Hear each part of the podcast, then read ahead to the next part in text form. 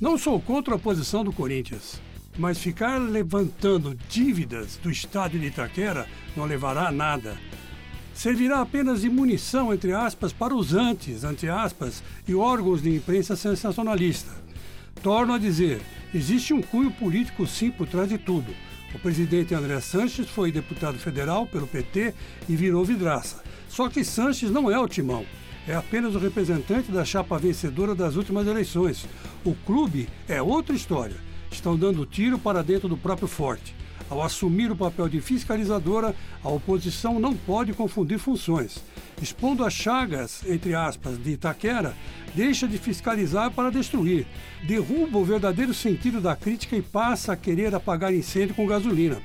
A situação tem a obrigação de abrir o jogo contar a verdade dos acordos com a Caixa e com a empreiteira, fechando o círculo da transparência. Chega de segredos e jogos de adivinhação. Itaquera é um elefante branco que precisa ser pago.